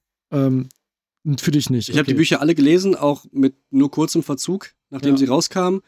Hab die alle gelesen, wollte ab Teil 5 aber eigentlich gar nicht weiterlesen, dachte, ja gut, dann kannst du auch zu Ende lesen. Mhm. Ähm, dann habe ich die Filme alle geguckt und denk so, ja. Also ich habe keine starke Emotion in irgendeine Richtung, was Harry Potter angeht, was sich ganz komisch anfühlt. Ja. Weil ich wer würde nie auf die Idee kommen, oh, was könnte man gucken, was so ein Feel-Good-Movie ist, was für viele sowas ja ist. Würde ich niemals auf die Idee kommen zu sagen, oh, ich könnte Harry Potter nochmal gucken. Ich finde, ähm, das sind sehr gute Adaptionen. Vor allem, weil die einen Sprung schaffen, ähm, der sehr wichtig ist zu schaffen. Denn das sind natürlich vor allem am Anfang geschrieben als Kinderbücher. Und geht's noch weiter? Das haut es schon wieder aus. ja. Ähm, und da ist natürlich Teil 1 und Teil 2 waren direkt an Kinder gerichtet, an 11- und 12-Jährige, genau wie die Schüler. Die werden aber natürlich erwachsen. Also muss die Serie es schaffen, und das hat die sehr gut geschafft, mit dem dritten Teil erwachsen zu werden. Von alles ist kindlich und alles ist so kindlich gruselig Mhm. zu, okay, das ist jetzt tatsächlich bedrohlich. Mhm. Das ist jetzt tatsächlich romantisch und so weiter. ja, aber musste ja auch, weil die Schüler Genau. ja dann auch Eben. zwei, drei Jahre älter Na- waren und dann natürlich. natürlich auch in sowas wie eine Pubertät kommen und auf einmal Dinge lebensgefährlich sein können, weil du kannst natürlich keine Kinder mit Mord bedrohen, sondern Ja. es ist nur irgendwie, uh, da dürfen wir nicht, aber dann passiert auch keinem was. Ja. Und dann kann aber irgendwann tatsächlich mal jemand sterben. Genau. Bis dann die Leute alt genug sind und dann wirklich jemand stirbt. Und das haben, ähm, hat nicht nur die Filmreihe ganz gut geschafft, äh, die Buchreihe ganz gut geschafft, sondern die Filmreihe hat es gut geschafft, so einen leichten Genreumschwung zu machen, ohne dass es zu sehr auffällt. mhm. Ähm, und ich finde, die haben an den richtigen Stellen die Sachen rausgelassen, die kein Mensch brauchte. Es gibt eine Szene, wo jeder Harry Potter-Fan sich auch einig ist, dass die absolut schlecht adaptiert wurde.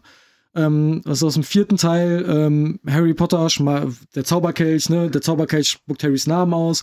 Er wird da runtergeschickt zu den anderen Champions und im Buch wird beschrieben, wie Dumbledore ganz entspannt zu ihm hingeht. Hey, Harry, hör mal zu, hast du was gemacht? Und im Film ist es, Harry Potter, hast du dein Will? Und der haut ihn quasi halt durch den Raum, so quasi. Du bist so, ja, okay, das Did you hat, put your name in the goblet das ist die, die schlimmste Szene, glaube ich, für alle Harry Potter-Fans, weil sie so schlecht adaptiert ist. Ja. Aber ich glaube, über die acht Bücher, die es sind, kann man sagen, ist das eine sehr gute Würdest du Buch. sagen, die Filme sind deswegen so gut, so Ja. gute Adaptionen, weil sie mitgewachsen sind, Ja. so wie die Bücher auch Definitiv. mitwachsen mussten, so wie die Charaktere mitwachsen mussten, wie wir auch als Leser mitwachsen mussten. Das äh, macht irgendwie einfach Sinn. Ja, das hat, Ja. das Hat- mussten hat- andere hat Adaptionen immer, nicht hat machen. immer die richtige Stimmung mitgenommen für das, Genau. was es dann wieder sein sollte. weil ein Herr der Ringe musste nie den Sprung machen von Kinder auf Erwachsene. nee, schon klar. Mhm. Aber das hat Harry Potter sehr gut geschafft. Auf jeden Fall. Ich habe noch ein ganz weirdes Beispiel, was ihr mit Sicherheit nicht auf dem Schirm habt. PS2-Spiel. Und zwar heißt das Ganze äh, Enter the Matrix. Enter the Matrix, das Spiel, das, Das PS2-Spiel. kenne ich. Ja. Das gab es auch auf der Gamecube. Und da ja, ich das kann sein. gespielt. Ja. Ja. Das ist tatsächlich eine sehr gute Adaption von der Oder? Matrix. Das war ein sehr gutes? Matrix-Spiel. Ja, das Ja, war ein richtig gutes Ich habe Matrix-Spiel. ich hab immer gehört, dass das ein richtiges Scheißspiel ist. Das Spiel Nee. an sich ist nicht, das ist jetzt kein Knallerspiel. Das ist ein okayes Spiel. Das ist ein okayes Spiel. ja. Aber es ist Es fantastisch umgesetzt Matrix- für, für, für, ja, genau. Okay. Du springst ins, mit, du kannst rumspringen und dabei ballern, an der Wand laufen. Du kannst Dinge in der Luft Akrobatik machen. Du kannst mit Knopfdruck die Zeit verlangsamen und dann so Slow-Mo-Gun-mäßig halt zielen und schießen. Bisschen wie Und- Max Payne. Ja, genau. Ich glaube, die Kamera ist gerade ausgegangen. Es hat gerade einmal blau geblinkt. Hier steht noch 5 Sekunden. Okay. nee, wenn der Bildschirm zurückspringt, dann. Äh, Ja, war- genau. Akku voll, äh, Dings voll? Nee. Nee, es war einfach, glaube ich, die Zeit vorbei. Ja. Ja. Äh, warte, jetzt habe ich nochmal gedrückt, sorry. Bitte hier schneiden. So. Ja, wir waren bei Du hast- Matrix. Du hast aber alles. Danke. Du hast aber alle Elemente drin, die man sich wünschen würde als 13-, 14-Jähriger, nachdem man Matrix gesehen hat und du eine Ja. Playstation hast, du denkst, boah, geil, Matrix-Spiel, weil vorne halt auch so ein richtig geil, war, glaube ich, ein Foto sogar drauf von Ghost und Ich weiß nicht mehr, wie die heißen. Du, spielst halt ähm, Du zwei, spielst zwei andere Neo Leute. Genau, du spielst halt zwei andere Sehr Leute aus den verschiedenen Teams, auch von der Nebukadnezar, ich glaube, es ist Ghost und irgendwer anders noch. Ja. Ähm, und das war relativ spannend und hat mir irgendwie extrem viel Spaß gemacht und ich fand es sehr nah an Matrix dran und ich würde mir da durchaus auch ein komplettes Reboot von wünschen. Ja. Das müsste aber dann halt so wie Max Payne sein und halt an heute angepasst. Ne? Also es war für die Zeit, war es cool, weil es auch sehr Matrix getreu war und es hat ein Matrix-Gefühl vermittelt und Okay. das war cool. Das aber macht aber auch ein spannendes Fass auf, weil wir haben jetzt Film zu Spiel, Mhm. wir haben ja beim Herr der Ringe Buch zu Film zu Spieladaption. Mhm. Und da gibt es auch einige sehr gute Spieladaptionen quasi, ähm, die letztendlich nichts anderes machen als hier ist Herr der Ringe 3, ihr spielt jetzt Orkeschnetzel, Ja. viel Spaß. Ja. Aber das funktioniert sehr, sehr gut. Das stimmt. Äh, oder auch das Spiel Das dritte Zeitalter, ein rundenbasiertes, rundenbasiertes, ne? Mhm. Final Fantasy mäßig so ein bisschen, wo man quasi eine zweite Gruppe spielt, die immer kurz hinter den Gefährten ist und eigentlich die erreichen will und was den tun, mit denen tun möchte, denen helfen möchte oder whatever. Aber das ist auch ein sehr, sehr gutes Spiel und das funktioniert sehr, sehr gut.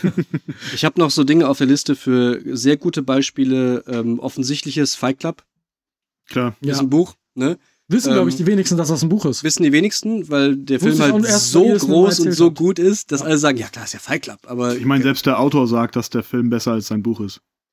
Beeindruckend. ja, würde ich tatsächlich auch so Ist sagen. auf jeden Fall größer. Ähm, Buch nie gelesen. Ich habe das auf Deutsch und auf Englisch gelesen, weil da wollte ich es wirklich wissen.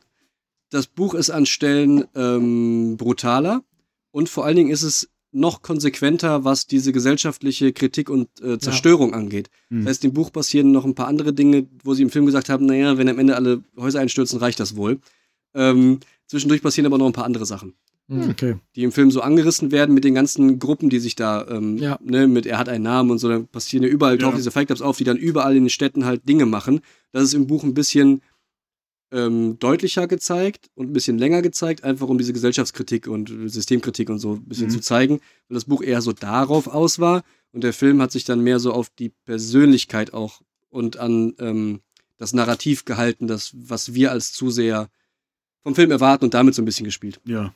Aber ich würde auch sagen, der Film ist tatsächlich besser als das Buch und das ist eine der extrem wenigen Beispiele, wo man das behaupten kann. Ja, weil im Buch hast du halt viel mehr Platz, um was zu erzählen. Ne? Also du musst in, Ja, ja, in jeden, auch in jedem unserer guten Beispiele ähm, von Buch zu Film wurde immer was weggemacht, weggeschnitten, weil einfach nicht der Platz da war oder mehr Charaktere heißt nicht immer besser. So manchmal ist es gut, ein kleines Set an Charakteren zu haben, so wie Glorfindel beim Herr der Ringe, den keiner brauchte. So, euer absolutes Top-Beispiel. Herr der Ringe, hast du gesagt? Du hast gesagt, Uncharted ist das furchtbarste. Ja. Also würdest du jetzt auch Herr der Ringe sagen Ich als glaube, dein Top-Beispiel oder Harry Potter oder Nee, bei mir wäre, glaube ich, mein absolutes Top-Beispiel ist Herr der Ringe, weil das auch sowas ist, was ich immer gucken kann. Ähm, und Mhm. Ich weiß gar nicht, ob ich ein Top-Beispiel habe. Ich habe ich hab ein aktuelles Top-Beispiel. Mhm. Beziehungsweise Ist auch nicht mehr aktuell, ist ein paar Monate jetzt her. Aber The Legend of Vox Machina. Okay, ja. Das ist, spannende Adaption. es ist eine Adaption von einem Pen-and-Paper-Livestream, ja. Äh, Stimmt. der halt die Story eigentlich eins zu eins ich Critical den- Role. Ja. Von Critical Role, genau. Also Sehr- einer, einer Gruppe ja. von amerikanischen äh, Synchronsprechern, die halt Dungeons and Dragons im, auf dem Livestream spielen. Und das seit einigen Jahren.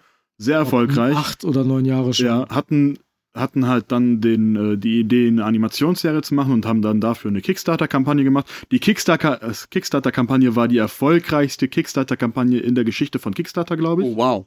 Und mit irgendwie- kam. Mit irgendwie 14 Millionen Dollar, die einkamen, äh, eingenommen wurden. und machst du dann kam noch Geld? Amazon dazu. Hat gesagt, dürfen es 20 mehr sein? Ja, ungefähr so. Genau so in etwa war es. Und dann Ja. haben die daraus halt jetzt eine Animationsserie Es gemacht. sollten mal ursprünglich, glaube ich, sechs Es- Folgen es sollte, werden. es sollte ursprünglich eine Pilotfolge werden. Mhm. Dann waren die 14 Millionen Dollar da und haben, da, haben sie gesagt, okay, wir machen eine Staffel.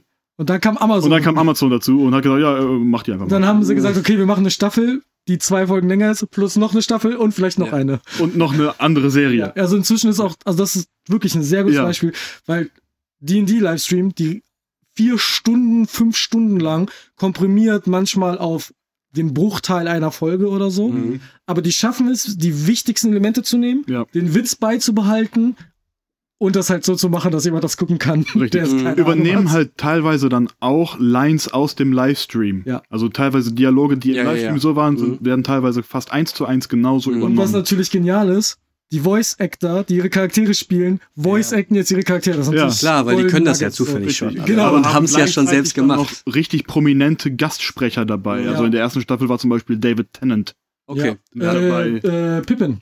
Äh, Pippin war jetzt in der zweiten Staffel Mhm. Mary, also äh, Dominic Monaghan und Billy Boyd waren in der ersten mit der zweiten Staffel drin. Ja. Beides Hobbits aus Herr der Ringe. Äh, Ja. Wen gab's noch? Es gab einige. Super viele. Also Der Rapper Logic. Logic war dabei. Ah ja, da freue ich mich immer, wenn ich den ähm, Ja. Der sehe oder höre. Oder. Ähm, der, da ist neulich ein Schauspieler gestorben, ein, äh, oh, mir fällt der Name nicht ein, scheiße. Es war ein dunkelhäutiger, der ähm, immer, so- der so ein bisschen agentenmäßig aussieht, finde ich immer. Äh, der ist neulich gestorben im Alter von 60 Jahren. Der hat, der hat in der ersten Staffel den Drachen gespielt. Den Ach, Lance Reddick. Ja, genau. ja, so ein bisschen. Ich, John Wick. Ja, John Der Wick. Sharon aus Ja, John Wick. natürlich. Das, deswegen ja komme ich auf Lance Agenten. Reddick, ja, Und hat in Destiny mitgespielt Ja. und hier und da Und und, in in, Horizon. Fringe. Genau. in und der Horizon. hat ja. äh, da auch eine Rolle gehabt. Okay. Der ist so ein bisschen agentenmäßig aus. Ja, wegen John Wick kann ich der sieht auch- agentenmäßig aus, das stimmt. Weil er, Ja, weil er immer einen Anzug trägt Ja, und so ja, ein ja. cooles Aussehen hat halt. Ja. Das ist aber cool gewesen. Aber er hat auch oft Agenten gespielt, muss man sagen. Oder so Agententypen. Ja. Okay, äh, mit Blick auf die Zeit ähm, würde ich gerne zu meinem Top-Beispiel gehen. Mhm. Und das ist, das könnt ihr euch wahrscheinlich denken. Wollt ihr raten? Du hast den Zettel schon gelesen, ne? Nee, den habe ich nicht Okay. gelesen. Boah, So schwer ist Fight nicht. Club. So schwer ist nicht. ich hätte Fight Club gesagt, aber dann weiß ich es nicht. Arrival. Right. Arrival äh, war ein Buch. Ne? Äh, Nee. Streng genommen eine Kurzgeschichte in Ah. einem Buchband. Ah, ja, ja, ja. Ah, Okay, so wie Shawshank. Mhm. Auch so eine Sache, wo ich vergesse, dass es eine Ja, Adaption ist. Das wissen auch die wenigsten, weil auch da der Film ähm, halt größer war als. aber macht Sinn, weil es hat ja einen Oscar für Adaptive äh, Dings bekommen. so ist es nämlich. Guck mal, da kommen meine haben das nicht damals hat der, zusammen der geschaut. Malte aufgepasst. äh, Story of Your Life ist der Titel der Originalgeschichte, ist eine Sci-Fi-Novelle von 98 von Ted Chiang. Der hat zum Beispiel mit 23 seine erste Story geschrieben und Story of Your Life, also die Arrival-Geschichte, mit 31 veröffentlicht. Das muss er erstmal machen. Krass, Der ist quasi so alt gewesen wie wir jetzt. Ne? toll. Äh, Wie viele Kurzgeschichten haben wir schon verfasst, die dann äh, drei Jahre in Folge halt alles Mögliche an Preise bekommen haben? Äh, Show und off. The Guardian hat zum Beispiel diese Kurzgeschichte auf Platz 80 der Liste der 100 besten Bücher des 21. Jahrhunderts gestellt. Und das ist erstmal eine Aussage. Wenn du nur 100 Bücher Platz hast, für ein ganzes Jahrhundert, auf Platz 80 davon zu sein, finde ich erstmal gar nicht schlecht. Denis Villeneuve hat 2016 als Regisseur Arrival die Filmadaption gemacht. Möchtest du nochmal checken? Nee, nee, es, es läuft da unten noch.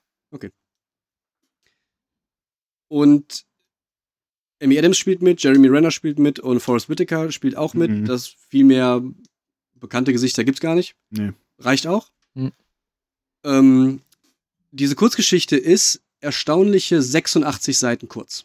Okay. Krass. Ja, So, das ist krass. Und das ist bemerkenswert dafür, wie voll und ähm, dicht und wirkungsvoll dieser Film ist und wie viel Ja. Emotion der überträgt und wie viel Kleinigkeiten im Film schon drin sind, wo man sich denkt, boah, wenn das, wenn du diese Geschichte, diese zweieinhalb Stunden aus dem Film in ein Buch packen würdest, wäre das bestimmt ein paar hundert Seiten lang.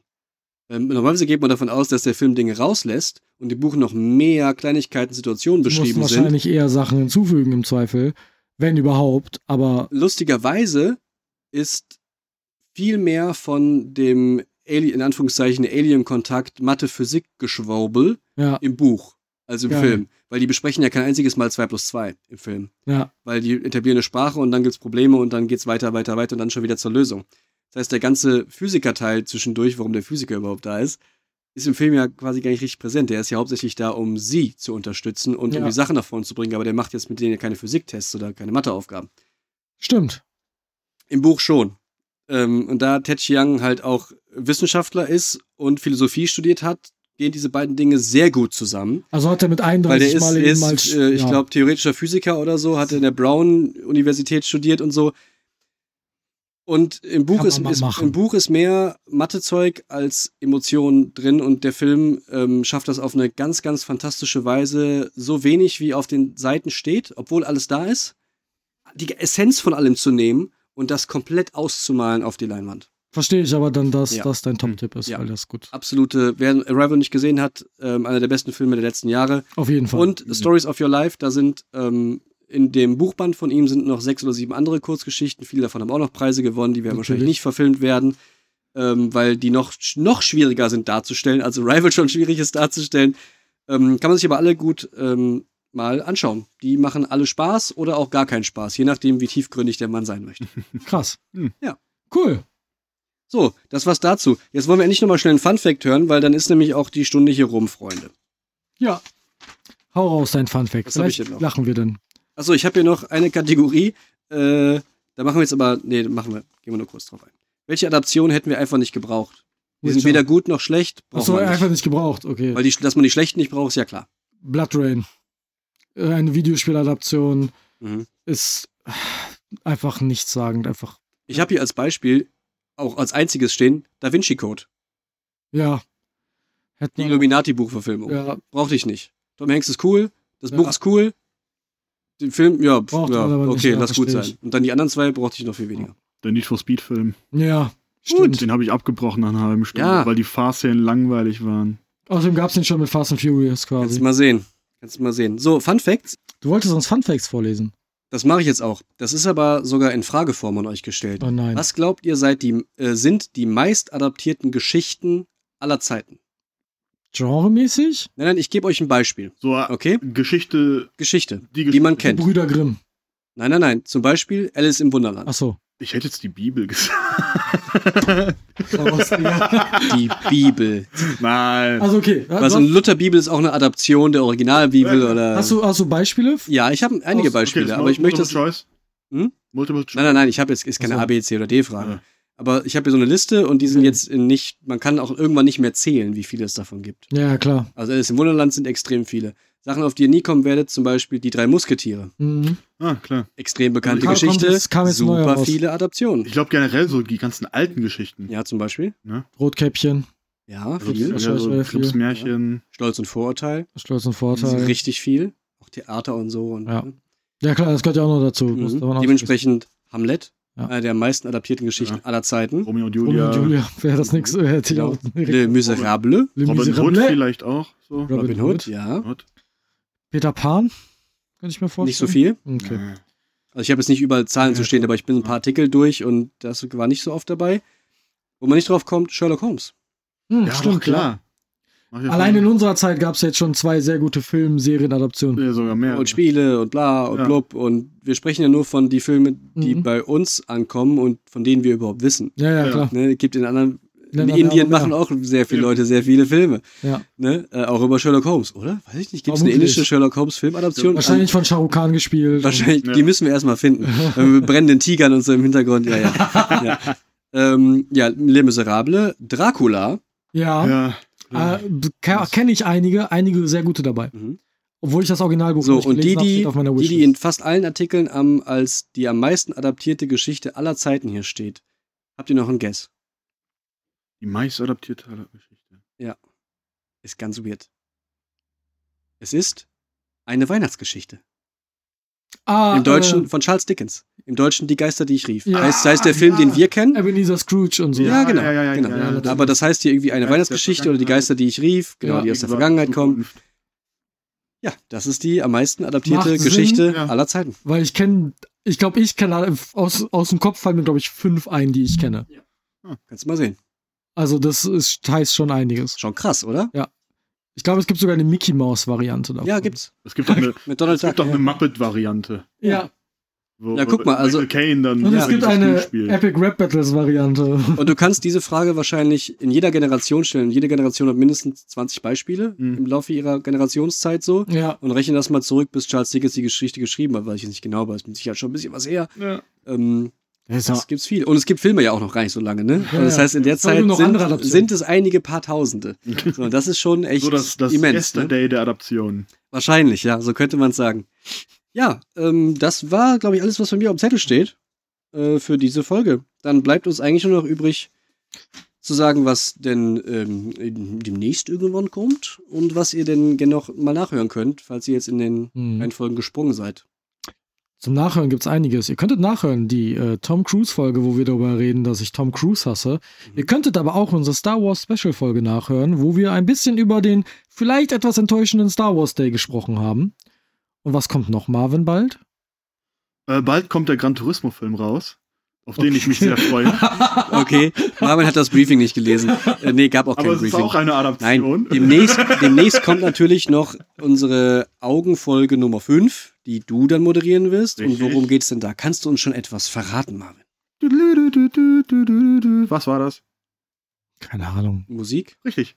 Ah, Ich wusste natürlich jetzt aber auch schon, worum es geht, ne? Mensch. Ja, da haben wir es uns ein bisschen ich leicht gemacht. dachte, du willst Musikstück jetzt und Nee, äh, einfach, erkennen sollen. wir, wir werden über Mucke reden. Ja. Ja. Mucke hören, Mucke machen, Mucke gucken, Mucke fühlen. Fühlen. Feel, fühlen. Ja. Mucke feel. Geht viel um Emotionen. Hauptsache groovt, war. Hauptsache, Genau, das ist jetzt das nächste, Okay, was kommt. der Bass muss Der was muss, man. Und auch hier muss ich den Pieper wieder ausgepackt haben, wie ihr gerade gehört habt. Okay, das war's für heute. Instagram und Twitter at GooferPod ist unser Handle. Jawohl. Schreibt uns gern in, per Nachricht oder in die Kommentare oder auf irgendeine Story oder scheißegal wie. Meldet euch auf jeden Fall. Redet was denn, uns. sprecht mit uns, was denn vielleicht eure Lieblingsadaption ist. Oder die, die ihr hasst. Und vielleicht auch die schlechteste, genau. Ja. Ja, vielleicht waren unsere Beispiele ja auch gar nicht gut. Kann ja, auch sein. Richtig. Vielleicht Vielleicht haben wir auch einfach gar keine Ahnung. Ja. Das ist höchstwahrscheinlich. generell erstmal so sagen. Also ich gehe ich gehe davon immer aus. Ja. Gerade bei mir. Feierabend? Ja. Folgt uns auf GufaPod. Bis dann. Tschüss. Bye. Bye, bye, bye.